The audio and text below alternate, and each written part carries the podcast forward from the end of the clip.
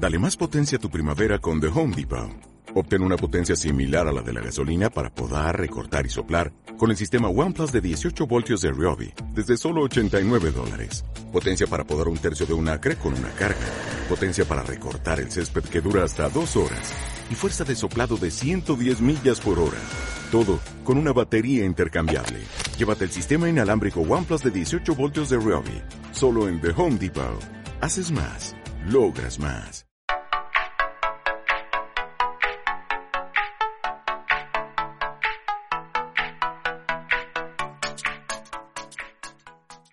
Hola bienvenidos a un episodio más de este su podcast en donde aprendemos todos juntos sobre biotecnología. El día de hoy estoy muy feliz, en especial porque hemos ido creciendo poco a poco y ustedes han sido parte de esto. David y yo cada vez le ponemos más amor y compromiso al podcast, cada vez ensayamos más, preparamos más mejor contenido y el episodio pasado fue todo un éxito. Adriana, yo sé que te lo he dicho muchas veces, pero una vez más, gracias por acompañarnos, por ser nuestra primera invitada. Esperamos tenerles más invitados. Por ahí les tenemos un par de sorpresas, pero mejor no comamos ansias, así que David, ¿cómo estás? Hola Dani, muy bien, estoy, muy bien. Y pues además quiero mandarles saludos a todos esos hispanohablantes que nos han estado hablando de diferentes partes de Latinoamérica, como Perú, Argentina, Uruguay y España. Un saludo muy grande para allá. Los queremos mucho, pero bueno, David, ya entrando en tema, estoy segura de que a lo largo del podcast has ido aprendiendo a ver la biotecnología en tu vida diaria, ¿verdad? Ah, más o menos, más o menos. Ah, Ahí vamos. bueno, te haré una pequeña prueba. Te voy a decir una serie de palabras y tú me dirás qué tienen en común, en qué piensas, ¿de acuerdo? Ahí va. Pan, vino, yogurt, queso y cerveza. Ah, pues que todas son comida. Ah, eh. Buen intento, David. Muchas gracias por participar. Sí, todas son comida, pero todas estas comidas tienen algo en común. El proceso de la fermentación.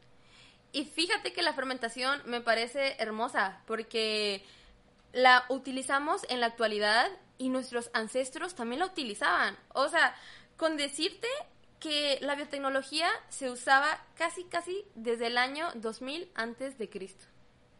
Y yo supongo, pues, que te preguntas qué es fermentación. Sí, claro. La verdad no tengo ni idea. De la forma más sencilla, fermentación es un proceso metabólico en el que se descomponen azúcares en ausencia de oxígeno. Esto para obtener energía. Ya en el proceso se producen algunos desechos, como el alcohol.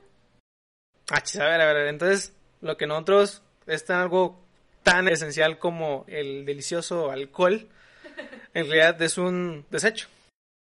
Pues sí, de hecho sí, eso es, es un desecho. Para nosotros es un premio, ¿no? Pero en realidad, cuando las levaduras hacen este proceso, lo hacen para obtener energía. El alcohol, pues ya es un extra. De hecho, otro desecho que generan es el dióxido de carbono. A ver, pues dame un ejemplo.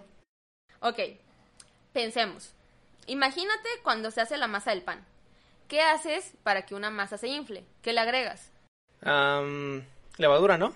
Así es, levadura. De hecho, esta levadura se llama Saccharomyces cerevisiae, que es mejor conocida como la levadura del panadero.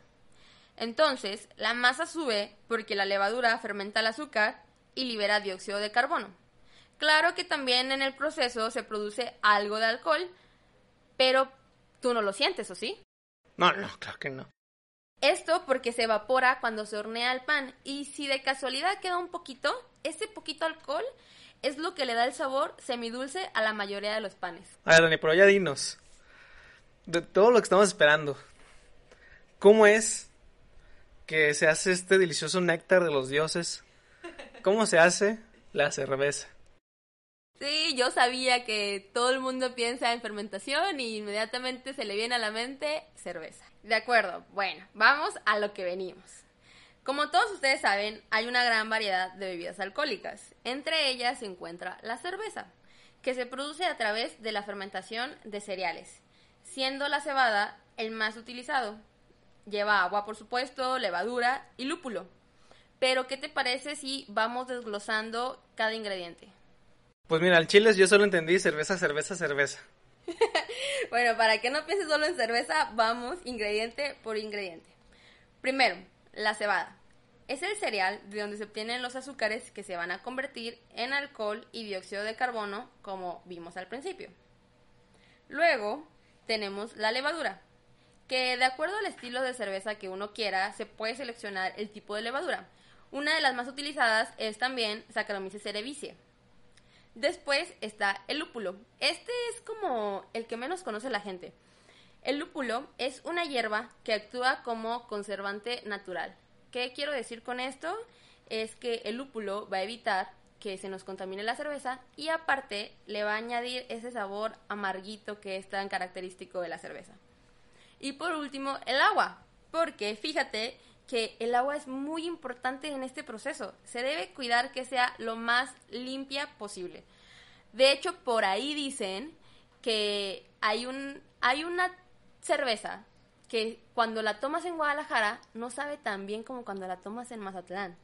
Bueno, pues eso dicen que es, quizás por el agua, pero yo yo qué sé, yo no soy una catadora de cheves experta. ¿Hasta dónde sabe? Hasta eh mamá, no es cierto.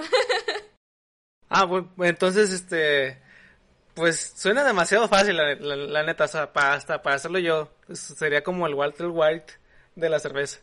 Eh, pero deberíamos hacer cerveza, ¿no? Pues sí, ya que mencionas eso, la sorpresa que les tenemos preparada es un mini tutorial de cómo hacer tu primera cerveza casera. Y aparte vamos a tener un invitado que nos contará acerca de su camino como bioemprendedor de su propia marca de cerveza artesanal.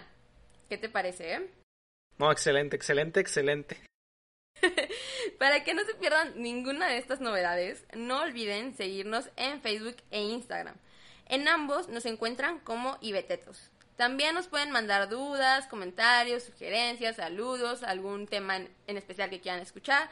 Nos pueden mandar todo esto al correo ibetetos.gmail.com. Y pues bueno, Ibetetos, espero que les haya gustado este pequeño pero muy informativo podcast de, de Ibetetos. Bueno, mi nombre es David Ernesto Ibarra Martínez. Por fin mi primera despedida en este podcast.